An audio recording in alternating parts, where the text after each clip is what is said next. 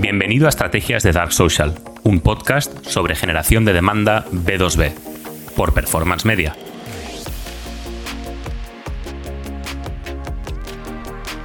Hola, un día más a mi podcast. Em, tenemos muchas novedades. Estoy muy contento porque he confirmado la entrevista con Chris Walker de Refine Labs. Chris es como una especie de, gurú de Dios en la tierra de generación de demanda. Eh, es una persona que a mí personalmente me ha enseñado muchísimo, es una de las personas a las que más sigo, es líder en Estados Unidos eh, y va a venir al podcast, va a venir, eh, le voy a entrevistar y para mí es un placer porque no solamente mm, hemos consolidado este podcast o la comunidad a la cual pertenece este podcast como el podcast más importante de habla hispana de generación de demanda, sino que encima mm, la persona que tiene la audiencia con, diferencia más importante de generación de demanda mundial es Chris y Chris va a estar aquí con nosotros en diciembre. Así que, bueno, es, para mí un honor y es sin duda un, granito para este podcast. Espero que os pueda interesar. Será en inglés, Chris no habla castellano, pero igualmente pues eh, espero que, no sea un problema porque realmente va a ser súper interesante y voy a ir al grano con él, no le voy a pedir que nos explique generación de demanda, le voy a ir a preguntar cosas muy específicas em, para que pues realmente pueda aportar valor. Em, ya fue pues eh, un placer la, entrevista que tuvimos con, con Vladimir hace pues eh, cuestión de dos meses Hoy vamos con Chris, bueno, en diciembre vamos con Chris, que es un auténtico, un auténtico genio de la generación de demanda. ¿Qué más? Bootcamp. Eh, tenemos el bootcamp preparado para diciembre. Empezamos el 12 de diciembre y ya nos estamos quedando sin plazas. La verdad es que está siendo todo un éxito. Es eh, un, gran ejemplo de una estrategia de generación de demanda para atraer participantes al bootcamp y la verdad es que estoy muy contento. Estamos creando también el programa, súper interesante. Bueno, el programa ya está hecho, pero lo estamos llevando ya al, al detalle. Creo que va a ser súper interesante porque no solamente vamos a hablar sobre generación de demanda en cuanto a estrategia y táctica, sino que incluimos account-based marketing. El último episodio fue sobre account-based marketing y veremos ejemplos prácticos de cómo llevar a cabo una estrategia de generación de demanda y account-based marketing, o sea, combinados Em, con éxito, con ejemplos prácticos. Muy importante, ¿eh? el account-based marketing del que vamos a hablar es siempre combinado con generación de demanda. Es decir, no es una estrategia ABM eh, normal y corriente, es mucho mejor, es con generación de demanda. Bien, dicho esto, em, hoy, el episodio de hoy, está destinado a responder una serie de preguntas que he ido recibiendo, sobre todo por LinkedIn, de personas que veo que, bueno, em, pues me hacen unas preguntas que están muy eh, muy relacionadas con, otras preguntas que, me habéis estado haciendo. Así que hoy voy a responder esas preguntas porque sé que son compartidas entre muchas personas y creo que merece la pena pues, poder compartir las respuestas en este episodio. Bien, Laia me preguntó, eh, ¿cuándo es el momento ideal para hacer generación de demanda? Esta es una pregunta que recibo muy a menudo, no solamente eh, de parte de la comunidad en LinkedIn, sino también en, las reuniones que tengo, ¿no? Con, personas que les interesa pues, poder implementar una estrategia de generación de demanda con mi empresa. Bueno, eh, la respuesta para mí es muy clara y no dudaría. No existe el momento ideal. El momento ideal es al principio de todo y es el momento correcto y es el momento adecuado para hacerlo. Em, he, hablado sobre esto en particular en el episodio sobre cómo crear relevancia de marca y la importancia de la relevancia de marca y, lo voy a volver a explicar, pero de forma mucho más resumida. La relevancia de marca es clave porque es lo que te permite crear una comunidad a través de la cual no vas a tener solamente reconocimiento de marca, sino que creando una comunidad y aportando valor a esa comunidad vas a tener relevancia. Eso te permite diferenciarte de tu, competencia y permite construir una ventaja competitiva por valor. Porque precisamente gracias em, eh, a esa relevancia que estás ganando con tu comunidad, te diferencias de tu comunidad, siendo un líder de tu categoría. Y es lo que permite crear una ventaja competitiva por valor, que no solamente te va a permitir tener un modelo de negocio sostenible, sino que te va a permitir recibir clientes desde el primer día. Desde el primer día. Tenemos casos de éxito en este sentido muchísimos que el primer día realmente han conseguido cosas espectaculares. Por ejemplo, cuando se trata de rondas de crowdfunding, por ejemplo, tenemos el caso de Filecoin, que consiguió captar 240 millones de dólares o 220 en apenas dos horas. ¿Cómo se hace eso? Pues teniendo relevancia, teniendo una comunidad, teniendo una waiting list. Eso, waiting list precisamente es lo que tuvo Goin, por ejemplo, una fintech muy importante, que nada más salir al mercado, pues les ha ido muy bien desde entonces y ya son top 3 de descargas. Em, em, ¿Cómo se consigue eso? Con relevancia de marca.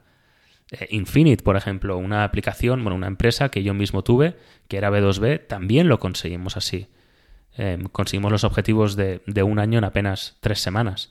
Pues teniendo una gran comunidad. Es importante, una comunidad que utilizas para generar revenue, para generar ventas. Entonces, ¿cuándo es el momento adecuado? Antes de salir al mercado. Es que el problema, y muchas veces el, problema por el que no se hace así, viene por un aspecto completamente psicológico, emocional del emprendedor. Y eso es un error del que no se habla lo suficiente. Cuando el emprendedor quiere lanzar un producto al mercado, muchas veces me doy cuenta de que tiene demasiada ansiedad, de que lo que prevalece, y eso me parece bien, es lanzar el producto. Entonces, una vez lanza el producto, suelen suceder dos cosas. Plan de negocio demasiado ambicioso para conseguir los objetivos y segundo, no hay dinero para marketing. Entonces, ¿qué es lo que hacemos? Entre la ansiedad y que no hay recursos, empezamos a levantar el teléfono, empezamos a mandar DMs, empezamos a mandar emails y empezamos a hacer eh, cold outreach. ¿Qué es lo que pasa? Que si tienes suerte y trabajas muy duro, muy probablemente consigas algo de resultados, porque encima estás ultra motivado porque eres el emprendedor. Y si tu equipo de fundadores o de primeros empleados te ayudan, quizás lo consigas. Problema que eso no va a ser escalable. Por lo que explico siempre, mantener un equipo comercial motivado, que sea capaz de mantener ese ritmo de trabajo, esos objetivos, que sea eficiente, que sea rentable, no va a ser escalable. Esto, o sea, eh, puedo poner un ejemplo, pero es que puedo poner mil. O sea, esto no es escalable. Y yo creo que cualquier emprendedor que haya pasado por esta etapa, cualquier empresario que haya hecho esto, sabe perfectamente a lo que me estoy refiriendo. Entonces, hay que, yo creo que empezar por, por, por el principio, hacer un plan de negocio realista donde hayan recursos para marketing y entonces empezar con la estrategia de marketing no cuando lanzamos el producto al mercado, mucho antes. Lo ideal, seis meses antes. O sea, así de claro, seis meses antes. Conocí una empresa en Australia que empezó con la estrategia 12 meses antes. Entonces, em, es, es la forma de hacerlo, porque es la forma de garantizar, en la medida de lo posible, que cuando salgas al mercado vas a poder tener formas de poder alcanzar los objetivos que has planteado. Entonces no hay un momento ideal. El momento ideal es antes de salir al mercado. Y luego, pues siempre encontrarás una excusa para no hacerlo, pensando que necesitas objetivos pues a, corto plazo. Y los objetivos a corto plazo, lamentablemente, en generación de demanda, perdón, en, en ventas B2B no existen. Porque el proceso de toma de decisión B2B es largo, toma tiempo. Entonces es mejor invertir en una máquina, en una metodología que te permita generar oportunidades B2B que luego convierten rápido que ir disparando al aire para intentar cerrar ventas en el menor tiempo posible que al final acaban convirtiendo al cabo de 3, 4, 5, 6 meses. Al final vas a invertir la misma cantidad de tiempo, te vas a gastar mucho más dinero y vas a conseguir menos resultados que haciendo las cosas bien. Entonces, si hacemos las cosas bien desde el principio, no hay ningún problema.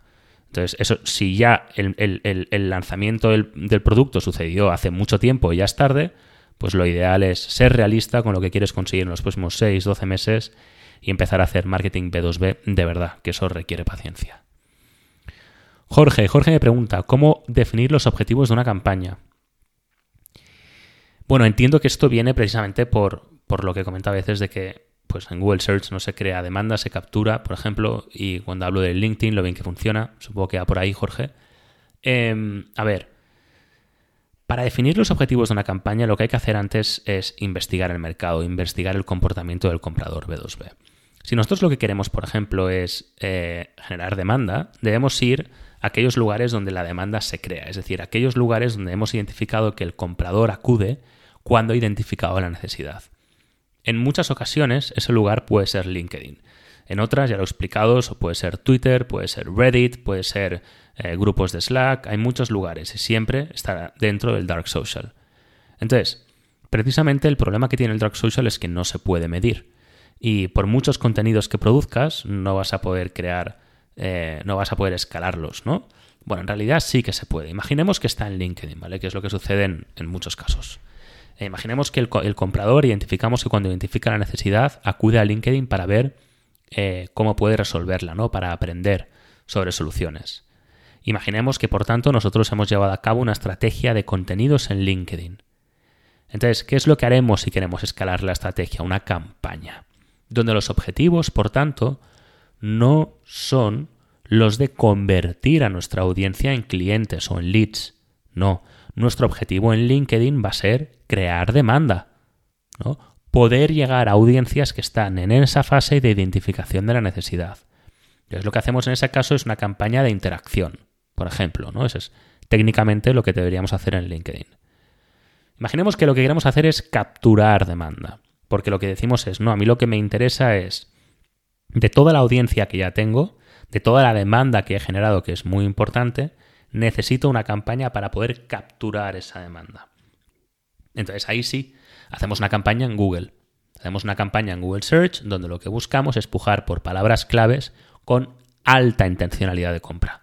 Las que llevan baja intencionalidad de compra no me sirven en una etapa tardía del embudo, donde lo que quiero es capturar demanda. A lo mejor en medio del embudo podría ser, yo no soy muy partidario, yo suelo pujar siempre única y exclusivamente por em, keywords con alta intencionalidad de compra. Entonces ahí sí el objetivo de mi campaña, de esa campaña en particular, va a ser em, generar leads probablemente.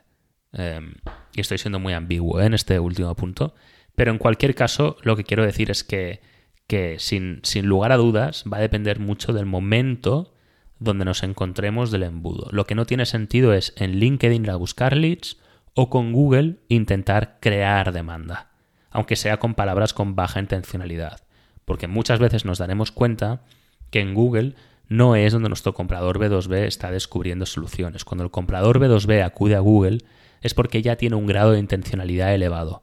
Y esa captura de demanda, por tanto, no creación de demanda, no nos interesa.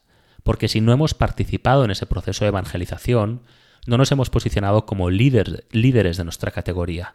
Y eso hace que juguemos con un 70% menos de posibilidades de cerrar ese lead que nuestra competencia, que con respecto sí ha evangelizado a esas audiencias. Entonces es muy importante identificar bien cuáles son los objetivos en función de cómo se comporta nuestro comprador. Elizabeth me pregunta, ¿cuánto se tarda en conseguir resultados? Bueno, una vez más, depende de cada, campaña, ¿no? de cada programa de generación de, revenue.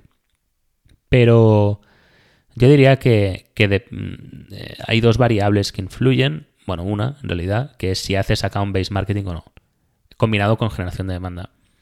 Si haces account-based marketing, quizás se pueda acelerar algo el proceso. Pero yo creo que el marketing B2B de verdad, el que realmente consigue crear un activo dentro de la empresa, que por un lado genera clientes, genera oportunidades de forma sistemática y escalable, y que por otro lado construye una ventaja competitiva para tu empresa, por, valor, por margen, em, tarda en ponerse en funcionamiento entre 3 y 6 meses, tirando a los 6. Y eso es una inversión, igual que hay que hacer una inversión en producto, hay que hacer una inversión en generar revenue. Es así de sencillo. Entonces sí, de 3 a, 6 meses. Em, en, mi experiencia, quien no tiene esos 6 meses a mano em, está atravesando un momento de empresa difícil psicológicamente, pero lo importante o mejor dicho, el motivo por el que sucede esto es porque no es capaz de ver que en realidad un lead que genere hoy y que no esté debidamente cualificado, porque no ha pasado por ese proceso de descubrimiento y no se ha respetado, por tanto, el proceso de toma de decisión del cliente, va a tardar en convertir exactamente el mismo tiempo, unos seis meses. En muchos casos, ¿no? Hablo siempre en términos generales. Luego, cada caso es un mundo. Va a depender mucho, lógicamente, de, del grado de, de de, complejidad que tenga la solución y del precio, ¿no? Entonces, dicho esto, em, claro, si en vez de esperar esos seis meses a que un lead que generes hoy convierta, empiezas a generar oportunidades, ya no leads, oportunidades que convierten mucho más rápido porque ya lo saben todo de ti, quizás realmente vas a conseguir mejores resultados dentro de seis meses haciendo generación de demanda hoy que buscando leads hoy. ¿Mm? Da la sensación de que buscar leads hoy em, eh, funciona mejor, y esto lo puedo vincular con la pregunta de Laia, em, porque tienes métricas de vanidad, generas muchos leads. Pero cuando te pones a analizar cuántos clientes estás consiguiendo, te das cuenta de que esto no es así. Entonces, ojo con las métricas de vanidad porque pueden satisfacer esa ansiedad que tenemos hoy por buscar unas métricas que realmente no nos están diciendo nada. Álvaro, pregunta, ¿se puede compatibilizar con hacer cold outreach? O sea, supongo que dices pues llamadas, eh, mensajes privados y emails en frío.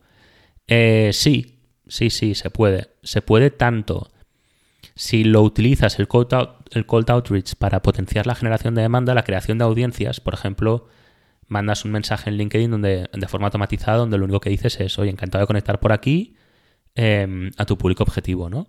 O de repente mandas una campaña de emailing invitando a, me lo invento, escuchar tu podcast. Esto, por ejemplo, no, no lo he hecho nunca, ¿no? Pero sí que se podría. Ahora, si te refieres a si se puede compatibilizar con hacer llamadas a saco, emails y mensajes directos, o sea, claro que se puede, eh, siempre que esté coordinado con marketing y siempre que marketing dé apoyo, ¿no? Pues una vez hemos generado ese lead, eh, vamos a ver cómo desde marketing podemos apoyar para acelerar ese proceso de venta y para enriquecer el proceso de descubrimiento de ese lead. Eso puede ser, puede ser interesante.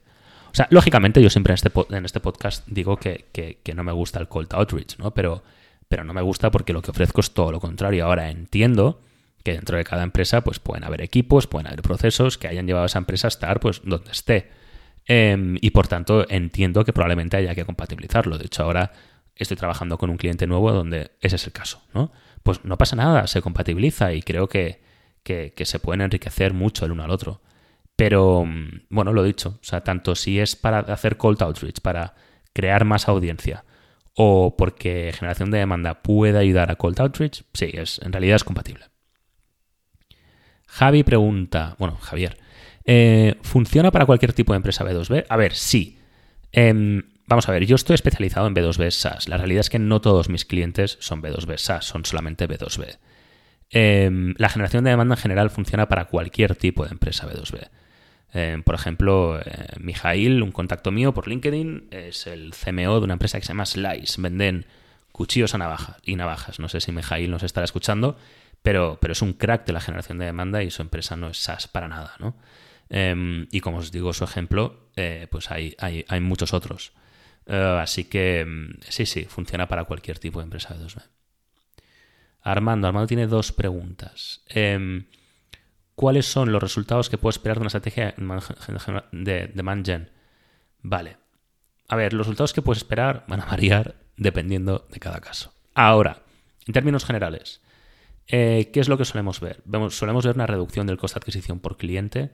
Por ejemplo, em, ahora con este cliente nuevo con el que estoy trabajando, hasta ahora recibían una media de 8, eh, no, perdona, no, 16, 16, 20, a veces 25 leads em, al mes.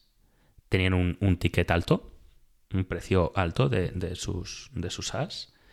Y bastante alto, de hecho y tenían una inversión en marketing de unos, eh, vamos a ver, eh, o sea, están generando 20, 25, sí, de unos 6.000 euros al, mes. Em, de, esos, de esos leads que recibían, estaban convirtiendo entre un eh, alrededor de un 3%.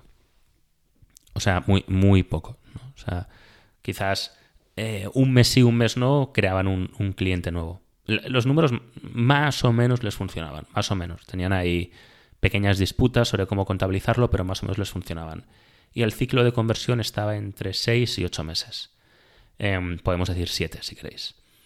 Haciendo generación de demanda, em, nosotros el objetivo que tenemos, y en este caso porque es un cliente nuevo, ¿no? pero con clientes anteriores tenemos casuísticas similares, el objetivo que tenemos es em, reducir el número de leads a 8 oportunidades al mes. No, es que queramos reducirlo, es que somos conscientes de que no vamos a poder mantener ese ritmo de oportunidades, pero sabemos que vamos a poder convertir em, por lo menos entre un 10 y un 20% de las oportunidades, remitiéndome a un caso de un cliente muy similar que tuve. Entonces, al final, em, bueno, la clave de toda esta estrategia es que además la estrategia va a ser 100% orgánica, sin inversión.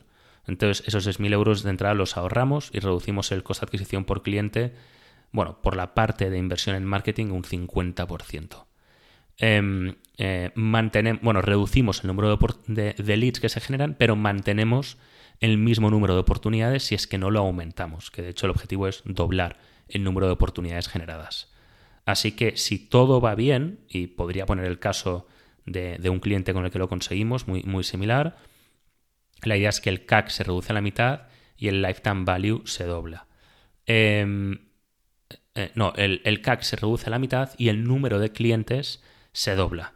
Porque además no solamente convertimos más, sino más rápido. En realidad, por tanto, ese incremento em, de conversión es exponencial en la medida en que muy probablemente los leads se, conviertan mucho antes. No, no me puedo atrever, y esto probablemente con el cliente no, no lo diré delante, pero con métricas eh, pasadas sí que podemos decir que probablemente ese proceso de conversión, esa velocidad de conversión que va de los 6 a 8 meses, pues se traduzca en 3, 4 meses según experiencias pasadas. Entonces, por eso digo que convirtiendo el doble, realmente no, no creces el doble, sino que creces mucho más porque conviertes mucho más rápido. Entonces necesitas eh, menos recursos para crecer más rápido y más. No sé si ha quedado claro. Em, de hecho, este es un cliente que me gustará traer al podcast dentro de seis meses cuando empecemos a tener resultados. Vale, eh, Armando tenía una segunda pregunta que es, ¿el SEO sirve para crear demanda? Em, ¿Qué funciona mejor a corto y a largo plazo? No, el SEO no sirve para crear demanda, a mi modo de ver. El SEO yo creo que funciona bien en el mid funnel y al final del funnel. En medio y al final del embudo. Em, ya sabéis que no, no, soy partidario de utilizar embudos, creo que hay que adaptarse sencillamente como el comprador toma decisiones, pero sí creo que el SEO no sirve para encontrar eh, soluciones a las necesidades. Hay casos excepcionales, por ejemplo, en el caso, por ejemplo, de HubSpot, que inventó el término pues, inbound marketing, em, pero cuando alguien busca la keyword inbound marketing, probablemente todavía esté muy lejos de utilizar una herramienta como HubSpot y por tanto yo creo que ni siquiera ha identificado la necesidad. Eh, aún así, si ese es el caso, para mí, eh, insisto en que a pesar de esas excepciones, el SEO sirve en la parte del mid funnel y end funnel.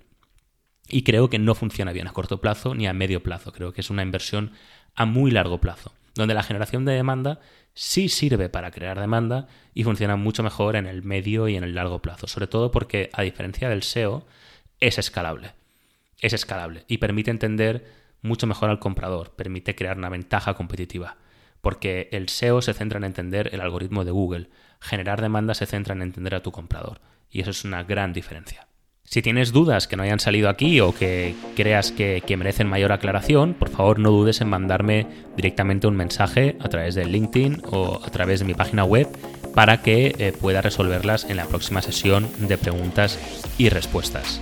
Así que no lo olvides y además en, mis publicaciones siempre intento responder a, a todos los comentarios que me vais dejando. Muchas gracias. Gracias por haber estado conmigo un episodio más en Estrategias de Dark Social. Si quieres estar al día sobre lo último en estrategias de generación de demanda B2B para SaaS, por favor, dale al botón de suscribirse y así no te perderás ni un solo episodio nuevo. Muchísimas gracias.